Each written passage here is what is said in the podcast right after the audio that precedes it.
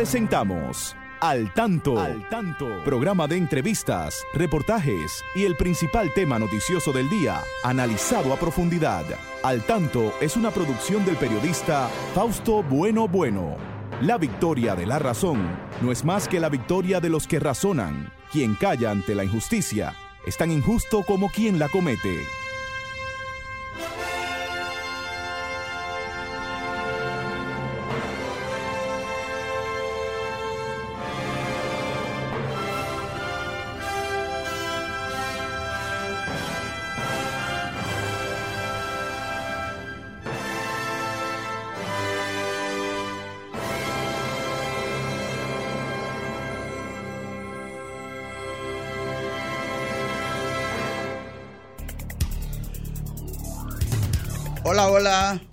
Muy buenas tardes, muy buenas tardes amigas y amigos. Aquí estamos con ustedes como cada sábado en este su espacio al tanto, al tanto con más de 46 años en la Radio Nacional. Saludamos a nuestro equipo, ahí está eh, Romer Cuevas en la coordinación técnica, Christopher Rodríguez, bueno, siempre asistiéndonos en Facebook y con sus notas culturales. Aquí a mi lado, la licenciada Pastora Reyes, a quien damos las buenas tardes. Adelante, Pastora, muy buenas tardes. Muy buenas tardes, Fausto. Saludos especiales a todos nuestros amigos oyentes y estamos muy seguros que igual que cada sábado nos están acompañando eh, aquí en este su espacio al tanto, Fausto, escuchando nuestras orientaciones y nosotros esperamos de ustedes que también pues hagan un retorno con las cosas eh, muy buenas y las necesidades de sus comunidades. Como, como ya dijimos, todos los sábados estamos aquí, hoy con muchas informaciones de estas situaciones de salud y, y de otro tipo que afectan nuestro país, pero que vamos a luchar contra ella todos unidos junto a las al trabajo que desarrollan las autoridades de salud para evitar que este mal del dengue pues siga aumentando, Fausto. Así es. Muy bien. Hoy tendremos muchas informaciones. Eh, los candidatos políticos están bien activos en sus diferentes actividades también. Vimos ese eh, terremoto que afectó en la noche de ayer a Marruecos. Eh, son noticias importantes, un tremendo accidente automovilístico en Higüey, en la provincia Altagracia y otras noticias muy importantes. El dengue está muy, muy de hablar de él. Así es que de todo esto estaremos hablando después de esta pausa. El número de muertos en el terremoto que azotó la noche de este viernes Marruecos superó la barrera de los mil hasta los mil treinta y siete. En el balance dado, lo mismo que los heridos que se contabilizaron en mil doscientos cuatro y 721 de ellos graves. El terremoto de magnitud 7 sacudió la región septentrional marroquí de Marrakech sintiéndose en varias provincias. Continúa el aumento de los casos de dengue. La directora nacional de hospitales del Servicio Nacional de Salud, Yocasta Lara, reveló que en la actualidad hay unos 303 casos de pacientes ingresados sospechosos de dengue a nivel nacional pero que la mayor cantidad de ingresos se está registrando en el Distrito Nacional y la provincia de Santo Domingo. Dijo que para dar respuesta a la demanda se han expandido los centros donde ingresar pacientes y que de ser necesario se seguirá aumentando la cantidad de camas. Además de la fiebre alta y malestar general, los signos de alarma que presentan los pacientes están relacionados con vómitos, dolor abdominal intenso y mareos entre otros, lo que indica que el paciente puede seguir complicándose y requiere intervención inmediata. Melanio Paredes respalda libros de textos del MINER y atribuye las quejas a intereses económicos. El dirigente del Partido de la Liberación Dominicana y exministro de Educación, Melanio Paredes, se mostró de acuerdo con los libros de textos impresos por universidades nacionales en coordinación con la institución estatal, los que han sido objeto de debates por editoras nacionales lamentó la situación e indicó que intereses económicos han motivado al grupo de editores a oponerse a la iniciativa del actual ministro de Educación, Ángel Hernández, con el objetivo de abaratar el costo de la elaboración e impresión de los libros. Ahí tenemos, Fausto, algo planteado iniciando este año escolar. Así es. Y que debemos defender esos libros de texto, no solo eh, por, por, el tema puramente económico, aunque tienen gran valor y peso, pero son libros que están elaborados teniendo en cuenta todos los detalles, ¿verdad? Libros que, que, que, asumen, están, eh, se elaboraron tomando en cuenta el aspecto de las adecuaciones, en coordinación con la dirección de currículo, no fue nada suelto, ¿verdad?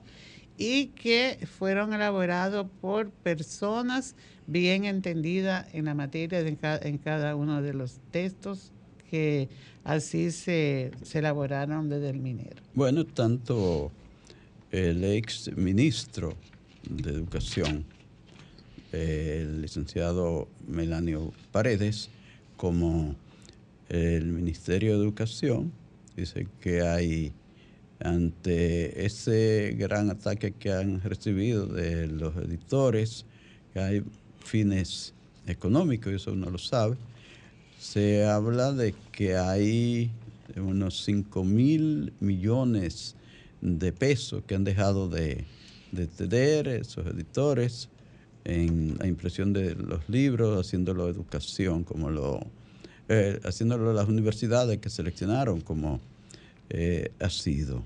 Ahora, entonces, el, el tema ha sido, pastora, que han encontrado algunos errores en estos libros y, eso ha sido suficiente para hacerle una campaña bien orquestada que han llegado hasta decir que lo retiren y que cancelen al ministro, que bueno, en fin, eh, ya se ha dicho que esto se va a corregir eh, con una fe de rata y que se va a informar, a orientar al los estudiantes, a los profesores, para que sepan dónde están esos errores. Que los que están en, fase de eh, impresión se van a, corregir, a corregir.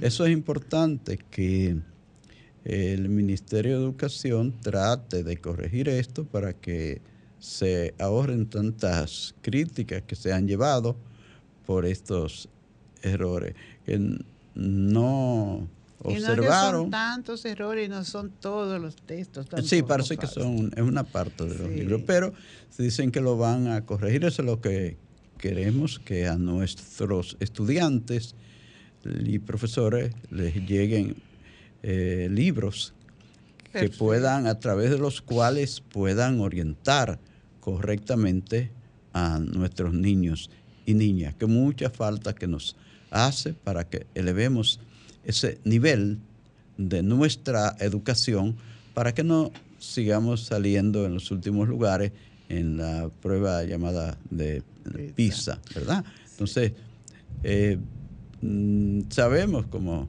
eh, se ha comentado, realmente que es un tema muy fuerte en, en el término económico, porque se trata de miles de millones de pesos que alguien deja de, de, ganar, alguien deja de ganar, pero si se lo va a ahorrar el Ministerio de Educación para mejorar otras áreas, eso es lo que se le está pidiendo, porque parece que eh, al principio estos 4% se utilizó mucho en construcciones, a veces construcciones de escuelas donde no era necesario eh, y en eh, quizás favorecer a algunas personas alrededor de los ministros. En, bueno, Vamos a esperar. de falto. Hay, por ejemplo, se hablaba de 200 libros que, ordenó el ministerio, pero todo no está impreso. O sea, eh, se habla aquí de que hay, que están pendientes de imprimir 130 libros adicionales y que será primordial garantizar que ninguno tenga eh, alguna de estas de estos errores, ¿verdad? Sí. Entonces, yo creo que se ha hecho una alarma, eh, no vamos a decir que innecesaria, porque es importante que el libro de texto o cualquier libro pues esté perfecto y para eso están los especialistas que revisan los, los libros antes de imprimir, no una vez, sino varias veces pero tampoco es para hacer algo como lo vemos, que es algo que se está... Sí, han hecho una algarabía muy, muy, grande, muy grande. Entonces, ahí también ahora, eh, también eso es una, un aviso para los docentes también que pueden colaborar con estas correcciones, ¿verdad? Y no permitir que un error que ellos observen, pues el niño siga cargando con ese error. No es que los docentes sea una responsabilidad de ellos, pero sí ante esta situación de esta crítica así tan fuerte y negativa, yo te diría, por el hecho de, de, hasta llamar al retiro de los libros, como tú dices, es, una, es un aporte también que puede hacer el docente en determinado momento que observe un error en alguna página del, del libro. Sí, eh, eh, pero es importante que se haya dilucidado esto porque se ve que alguien está atento a lo que está pasando en nuestra educación y a lo que va a salir para que le llegue a nuestros niños y niñas que cada vez eh, quisiéramos que salieran mejor preparados. Entonces, qué bueno que estos sectores, aunque sean interesados por el aspecto económico, hayan advertido estos errores. Qué bueno porque así se corrigen y el, el MINER tiene el deber de hacerlo. Señores, si ustedes tienen alguna opinión sobre este tema o sobre cualquier otro tema, ustedes pueden llamarnos al 809-540-165, es nuestra línea directa aquí y los del extranjero pueden hacerlo al 1-833-610-1065. Desde los Estados Unidos, sobre todo, cualquiera de los 50 estados de la gran Unión Norteamericana. Ustedes son libres de participar en este programa. Por eso nos hemos mantenido por más de 46 años por el apoyo que ustedes como oyentes nos han ofrecido. escuchemos este eh, Sí, cómo no. Hola, buenas tardes. ¿Quién me habla desde dónde? Hola, Fausto. Bueno, pastora. Hola, Guillermo Díaz. Un gran placer escucharte. Saludos. ¿Qué, qué piensas de todo esto, Guillermo Díaz? Tú como sociólogo, como investigador, ¿qué piensas de este tema, de estos libros y qué tú crees que, se debe hacer. Me gustó eh, la opinión, por ejemplo, de gente que han estado en el ministerio, como el caso de doña Jacqueline eh, en Malagón, ¿te recuerdas? Claro, una gran eh, maestra. Y ahora el de Melanio Paredes, que se tome en cuenta esas opiniones, porque así se comparte eh, lo mejor que se quiere para nuestros estudiantes. Eso es bueno que se haga así, que no se politice y que, y que todo el mundo pueda opinar, eh, pero sobre todo aquellos que han estado vinculados al ministerio, que tienen conocimiento al respecto. Muy bien, muy bien. Gracias por tu opinión, Guillermo. Más adelante vamos a estar en al tanto en la educación. Nos gustaría que estuviera con nosotros también en ese eh, tema que hoy vamos a poner en al tanto en la educación. Así que gracias, gracias por tu participación. Señores, estamos aquí en al tanto en Sol 106.5, una emisora de RCC Media. Y aquí estamos comentando en estos momentos el tema relacionado con eh, nuestra educación, libro de texto, que han tenido una serie de críticas por parte de sectores que le han eh, analizado por eh, algunos errores.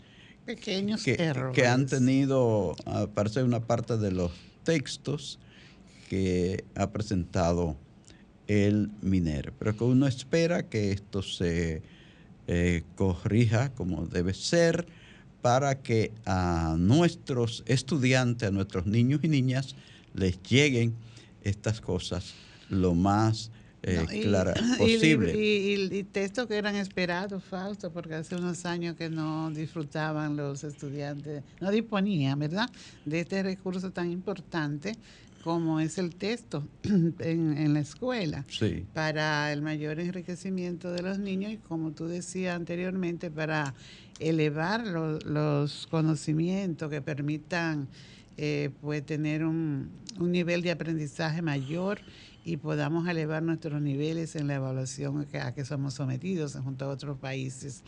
Eh, es un gran apoyo para el estudiante contar con esos libros y sobre todo que le lleguen a todos los estudiantes o a la mayoría, a todos, vamos a decir, a porque todos, hay recursos para que cada estudiante pues tenga sus libros, porque hay familias que no disponen de, de, recursos para comprar estos libros. Entonces, el MINER, como es responsabilidad del Estado y así está contemplado, debe suministrar estos apoyos a los estudiantes. Y, estos apoyos, Fausto, también le llegarían a lo, por el tema de la inclusión, porque son libros que van a estar también, no solamente en la eh, impresa, sí, eh, físicamente, sino que también pues se van, lo pueden bajar de la plataforma y van a estar digital, que por ejemplo en el tema de los, en lo que se refiere a los estudiantes con discapacidad visual, pues le facilitaría mucho tener sus libros este, accesibles, que es lo importante ya para los estudiantes de, de secundaria, sobre todo, porque eh, mientras están en, en, el nivel primario, es importante que, que, los estudiantes con discapacidad visual pues tengan sus libros impresos en el sistema eh, Braille, su sistema de letroescritura, pero ya cuando pasan al nivel, un nivel superior, pues deben de tener, el texto más voluminoso, se hace más grande la transcripción, pero si el libro está en un formato accesible, pues se le facilita al estudiante. Y si además de tener el libro, pues también puede disfrutar de un equipo que le permita bajar su libro o escucharlo ahí mismo, pues eso es un punto muy importante sobre el tema de la inclusión para los estudiantes con discapacidad visual. Es así, cierto. Señores, recuerden que ustedes pueden participar marcando el 809-540-1065. No teman en llamarnos y darnos su opinión, cualquiera que ésta sea, porque aquí en este espacio eh, respetamos la forma de pensar de todos ustedes. No importa el tema que tengan que abordar. Aquí somos un programa abierto a sus opiniones. Pastora, y volvemos a sufrir trágicos accidentes. Qué triste ese caso de Higüey, donde dos autobuses que transportaban a empleados de diferentes centros de trabajo, de Punta Cana, de Bávaro, chocaron de frente, chocaron y tú sabes cuántos muertos se habla ya que hay nueve personas fallecidas. Comenzaron, comenzaron informando que habían tres, tres fallecidos, pero ya en las últimas horas, ¿verdad? Eh, al mediodía se hablaba de nueve. Sí, sí en, en el momento, en el instante del accidente, quedaron cuatro personas muertas allí. A partir de ahí, los que quedaron heridos, eh, que lo llevaron a diferentes centros de salud, han ido falleciendo. Y es una gran pena esta que falleció uno de los choferes hay otro que está en, en estado crítico dice el director del hospital general de especialidad de Nuestra Señora de la Altagracia el doctor Juan Santana. Y pues otros ya han perdido la vida realmente. Es lamentable, que esto continúe porque eh, yo pensé que cuando se anunció que éramos el país número uno en accidentes se iban a se iba a ser por lo menos temeroso, por lo menos temeroso. Se, ve que iban corriendo demasiado esos señores. Sí, porque eso, esos vehículos están totalmente destruidos. Sí, hay uno de los vehículos, tú me decías que, que se vio que se partió en dos. Eso es muy terrible, seguro que iban a una alta velocidad. Hay que moderarse con la velocidad en el país, hay que respetar más las leyes del tránsito para ver si disminuyen estos accidentes. La gente tiene que recordar que cuando tiene un vehículo, que tiene un guía de un vehículo en sus manos, se convierten en eh, potenciales criminales. Son criminales en potencia. Los choferes, cuando tienen un vehículo en la mano, tienen un arma poderosísima, peligrosísima. Entonces, eh, cada persona que tiene un guía en sus manos tiene que elevar su nivel de conciencia y saber que cuando le dé para adelante ese vehículo tiene que hacerlo con toda la responsabilidad eh, de no correr demasiado, de respetar las leyes, de no andar con esa prisa, porque andan con una prisa como que ya el mundo se acaba mañana. Bueno, nos toca ir al tanto en la educación. Eh. Romer, ¿qué te parece? Sí, Manténgase al tanto con la educación.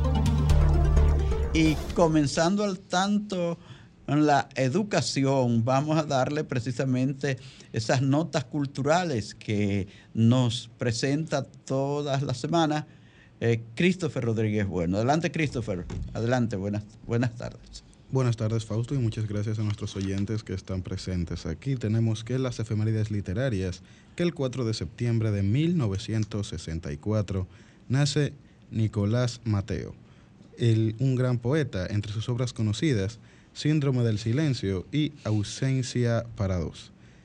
El 5 de septiembre de 1979 muere Héctor Inchaustegui Cabral, poeta, novelista, crítico literario y uno de los máximos representantes de la literatura dominicana.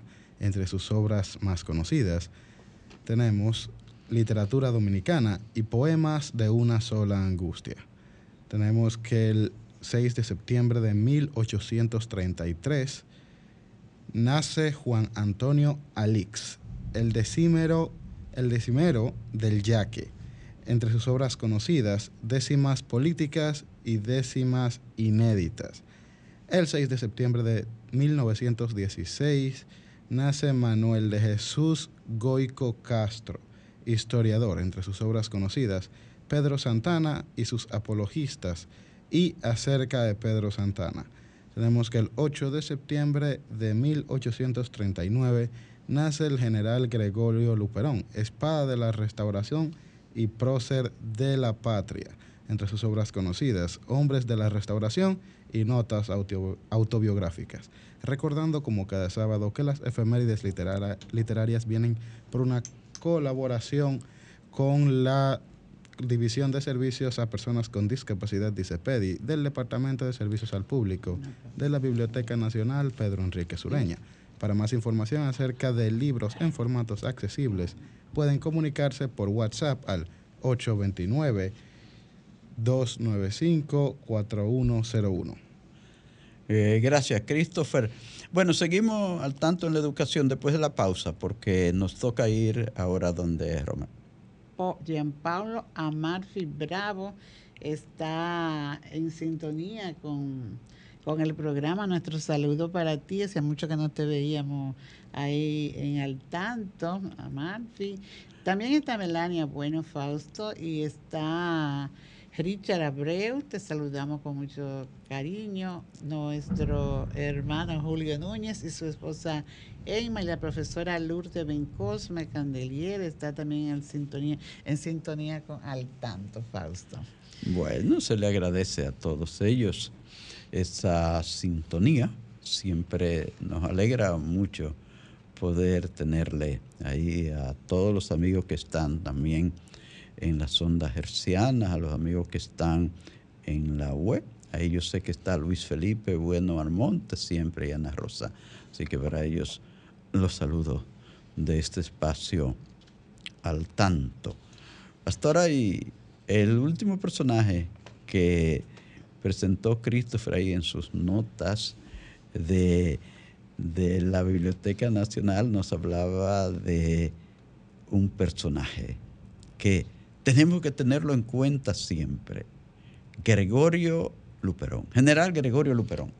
General Gregorio Luperón, así es. Así eh, podemos decir que también es un padre de la patria, podríamos decirlo, porque realmente... Aboga mucha gente porque se le incluye también dentro de los padres de la patria. Sí, porque él participó de manera activa y muy joven también. De manera determinante en la guerra de, restauración, de nuestra independencia. Así mismo.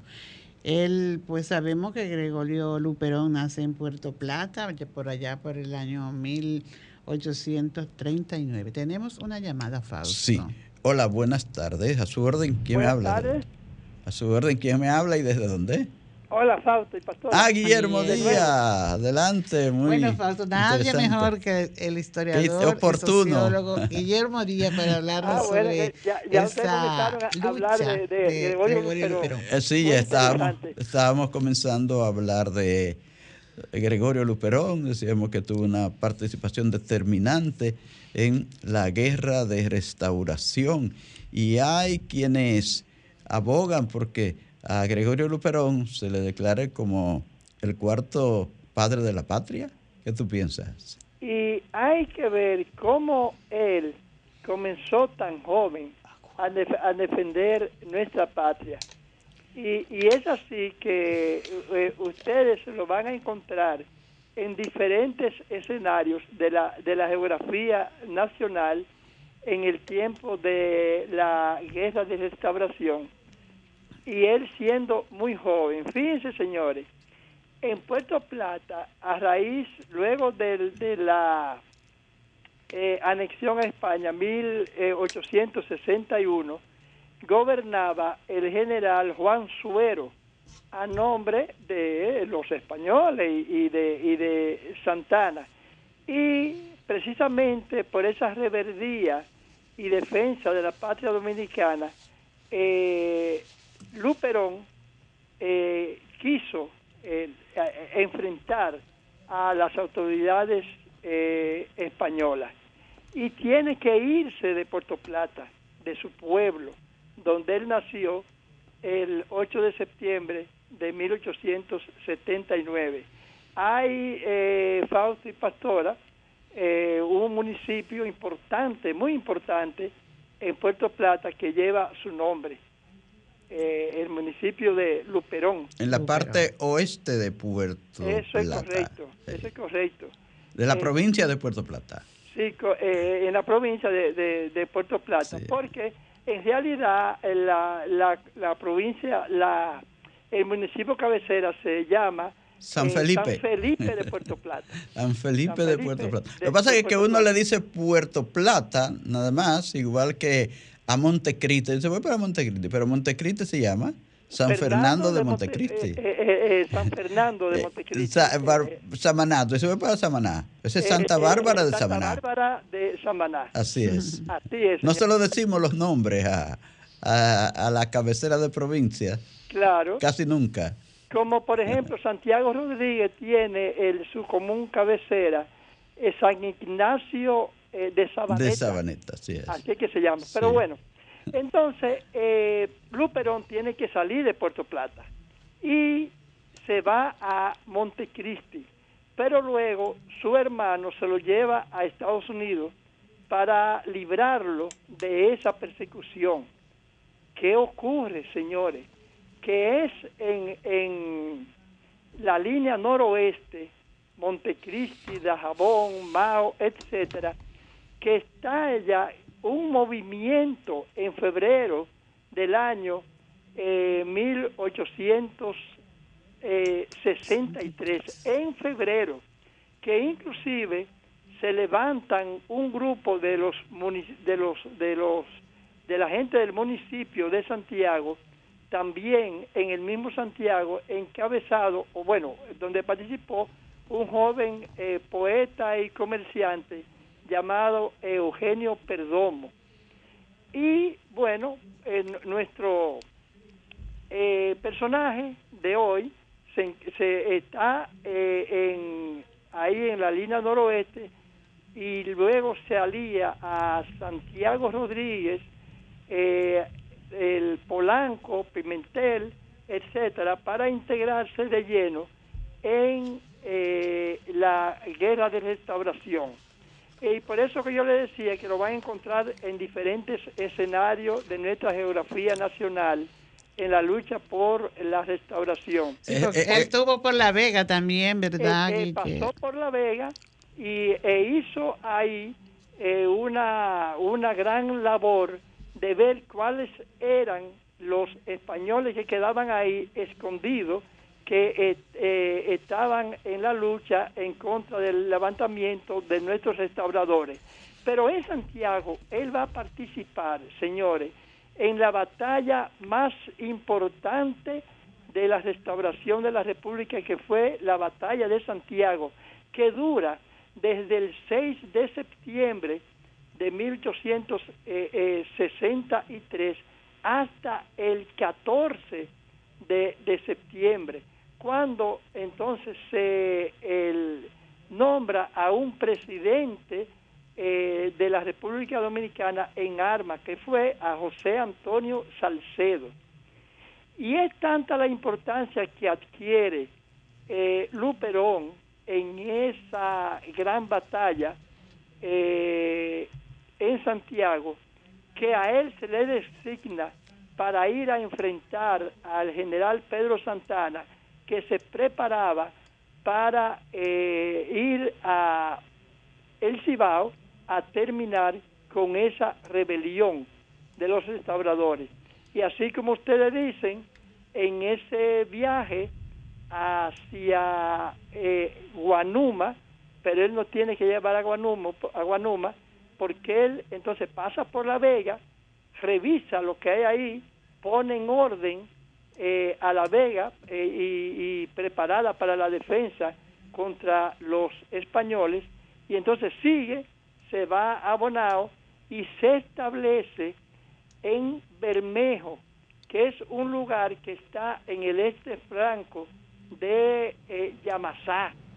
Y ahí se produce una batalla donde él participa de manera determinante. Señores. En Arroyo Bermejo, ¿verdad? En Arroyo Bermejo, claro es un arroyo que hay ahí. Y tú sabes, Fausto, un lugar donde tú conoces, que eh, en Guanuma fue que se estableció el principal cuartel, el cuartel general de Santana, junto a los españoles. Santana eh, estaba ahí con la finalidad de cruzar el sillón de la, de la, de la, viuda, ¿verdad? En las estribaciones de, nuestra eh, cordillera central para ir a Santiago. ¿Y qué ocurrió? Que los dominicanos, como Eusebio Mansueta, eh, Marcos Adón, José Antonio Salcedo, que siendo presidente se trasladó allá, eh, pero sobre todo Gregorio Luperón, que era la espada más aguerrida que estaba ahí enfrentando a Santana, a tal punto que, señores, Santana no pudo pasar de Iguanuma. Se fue en un momento determinado a descansar a, su prado, al ceibo, eh, disconforme ya porque eh, él, él, esperaba más eh, recursos bélicos para continuar la lucha, pero no pudo. Lo que le pasó a Santana fue que su gente, en su gran mayoría, los dominicanos de la reserva, que eh, le debían alguna lealtad, lealtad por su lucha eh, en contra de, de, de los haitianos por la independencia, ya se le estaban yendo. Y entonces, ese es el principal escenario de Gregorio Luperón. ¿Y qué ocurre? Que ese señor no solamente se quedó en la guerra de restauración, sino que cuando él vio que Buenaventura Báez puso en peligro nuestra patria, queriéndole entregar primero la bahía de Samaná a Estados Unidos y luego sería el país entero, porque también ya él había hecho préstamos y, estábamos muy comprometidos, pues Gregorio Luperón, junto a José María Cabral y a Pedro Pimentel, eh, en el vapor, el telégrafo, se eh, detiene, comienza a luchar contra el presidente Buenaventura Báez, que tuvo la presidencia desde el año 1868 hasta 1874 para evitar que se produjera la entrega a eh, Estados Unidos. Entonces, en el 74, pues eh, Gregorio Luperón eh, y sus seguidores logran que, que se vaya Buenaventura Báez del poder y llegue entonces a la presidencia de la República Ignacio María González eh, eh, en el 74 y luego auspicia que, porque era el, líder del Partido Azul, llegue al poder en el 1876 un gran civilista eh, dominicano, Ulises Francisco Espaillat, pero solo dura siete meses en el poder. Ulises Espaillat, que era junto a, a Gregorio Luperón pertenecían, dirigían el Partido Azul. Eh, lo dejamos ahí, Guillermo, ya. Importante este tema sobre Gregorio Luperón, pero es muy largo todo lo que hay que decir de este gran héroe. Así que te agradecemos esta brillante participación tuya en Al Tanto. Y, recordar, Fausto, que él fue general y hizo esa, eh, esa, esa, toda esa lucha teniendo solo 24 años. Así es, así es. Gracias al licenciado Guillermo Díaz por estas eh, importantes anotaciones en nuestra historia alrededor de ese gran eh, general que fue Gregorio Luperón. Hay que seguir, pastora, con otros temas. Vamos a una pausa antes de pero, eh, bueno, yo creo que podemos podemos obviar esa pausa ahora y seguir, porque debemos agotar estos temas que tenemos aquí.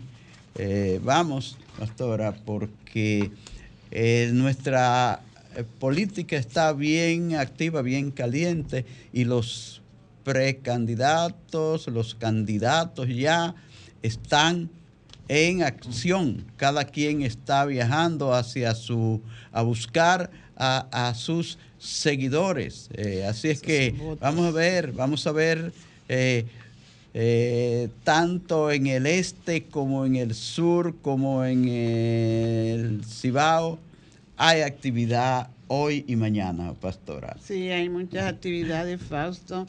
Este, tenemos que el, en la agenda, ¿verdad?, del presidente, del precandidato, Luis Abinader. Eh, candidato eh, prácticamente, ya precandidato todavía, pero candidato prácticamente. Estará en Santiago en el día de hoy, donde dará el primer palazo a la circunvalación de Navarrete. Eh, también va a inaugurar un punto GOV y, inaugurará también un politécnico y una escuela y tendrá un encuentro con pastores evangélicos. Estos trabajos pues se iniciaron a las 11 de la mañana. Eh, va también al el presidente. Hay otras proclamaciones y marcha, Fausto. la Fuerza del Pueblo eh, informó que proclamará a, Carlos Guzmán como alcalde de Santo Domingo Norte. Y también el, el PLD tendrá una marcha eh, hoy aquí en el distrito, que se inicia por la calle 18 y termina en la avenida, en la avenida Duarte. En la Romana también habrá actividad. El gobernante Luis Abinader estará en la Romana el candidato. y en San Pedro de Macorís para dejar allí algunas obras también inauguradas, Fausto. Eh, esas son algunas de las actividades que tienen pautada esta, estas, estos movimientos. No se queda atrás Miguel Vargas, que va al este el fin de, en este fin de semana también y hará una actividad allí en, una, en la cancha centro de la, en San Pedro de Macorís. Esperamos, esperamos que los demás candidatos y dirigentes nos sigan enviando sus informaciones para poder decírsela a través de al tanto. Bueno, pastora, eh, hay un tema que no se puede quedar, que es el del COVID. el dengue. El del dengue. El dengue me equivoqué con el COVID, pero el COVID no se puede olvidar. Hay mucha gente afectada por COVID en el mundo. Ahora, yo vi que en Estados Unidos la situación está pero muy, muy difícil. Escuchemos, aquí, escuchemos a este amigo oyente. Aquí no se conoce. Hola, buenas tardes. ¿Quién me habla desde dónde a su orden? Buenas tardes, profesor Reyes. Ah, Fausto, bueno y bueno. Fausto bueno y Pastora Reyes. Y la Pastora Reyes. Escúcheme, licenciada. Emocionado que estoy siempre que llamo el programa. Yo lo escucho a usted de todos los sábados. Ay, gracias, gracias. Samuel Valdés de Higüey le habla. Ah, caramba, un gran honor de tenerle como oyente en ese, de ese importante municipio del país, Higüey. Salva, Salva León de Higüey que hoy está con luto por ese gran accidente que hubo ahí. Así mismo es.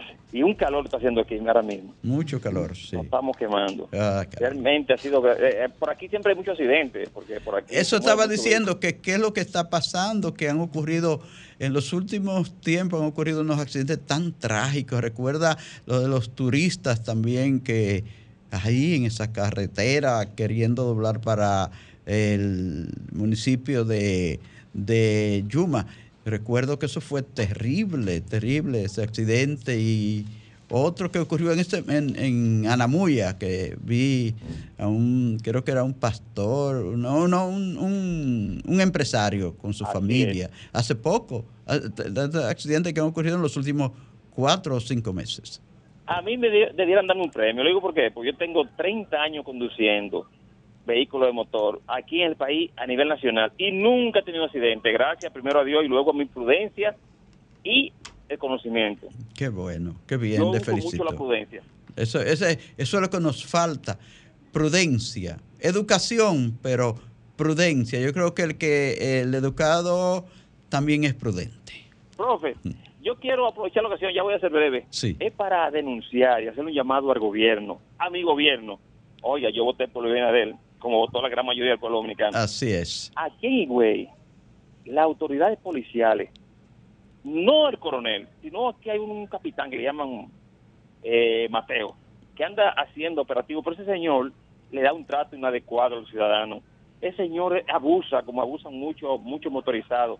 A usted lo paran si no le piden documentos, sino que lo montan en una camiona. Caramba. Usted sabe lo que es eso. Sin mediar palabras. Correcto. Y sin saber Eso es una actitud, una actitud de corte trujillista. Entonces, ese señor yo creo que no, ya está cansado. Él dice que él tiene 30 años en la policía. Ah, caramba. Ya está cansado, ya no está apto para bregar con ciudadanos No. en estos tiempos. Yo le un llamado al señor presidente de la República que analice aquí la autoridad policial en Higüey. Porque cuando viene a ver, es que le están haciendo el juego para que él pierda. Eso es lo que yo entiendo, porque si maltratan al ciudadano que va a votar ahora el 24, va a votar en contra del gobierno, porque si yo me siento maltratado, Claro. entonces yo creo que el señor presidente debe de, de mandar los servicios de inteligencia aquí a Higüey y, y hacer un levantamiento, porque aquí hay mucha corrupción Bueno. en la, en la autoridad policial. Ahí está su Eso es inquietud, ahí está su inquietud. Muchísimas gracias por tenernos en cuenta y estar siempre al tanto. Eh, Sí. Fausto, aunque nos queda ya poquito, un minuto Sí. creo, dos, este, y teníamos aquí un material sobre lo del dengue y la, Sí. y la situación que hay en el país de que se debe mantener una protección. Vamos a dar unas orientaciones breves sobre prevención y control de, de esta, de esta enfermedad. Sí. Eh, por ejemplo, los mosquitos, sabemos que transmiten el dengue, están activos durante el día.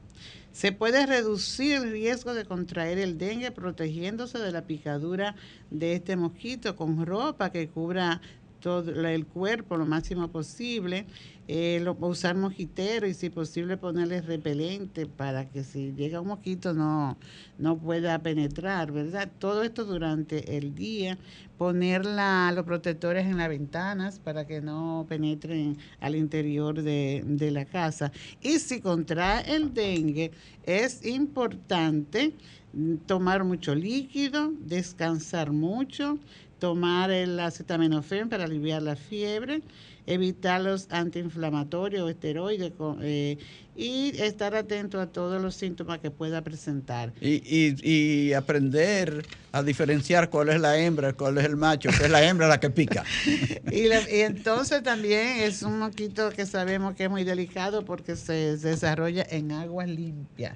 Así que tapemos los tanques, pongámosle cloro, eh, no deje nada de basura en su patio ni en el frente y colabore con los vecinos para que se unan a la campaña también, Fausto. Bueno, pues agradecemos a todos ustedes la sintonía que han hecho hoy con este espacio, las atenciones que nos han dispensado. Le dejamos la invitación para el próximo sábado, cuando Dios mediante, estaremos nuevamente con ustedes, deseándoles muy buen fin de semana y que se queden ahí para que escuchen por dentro. Sol 106.5, la más interactiva. Una emisora RCC Miria.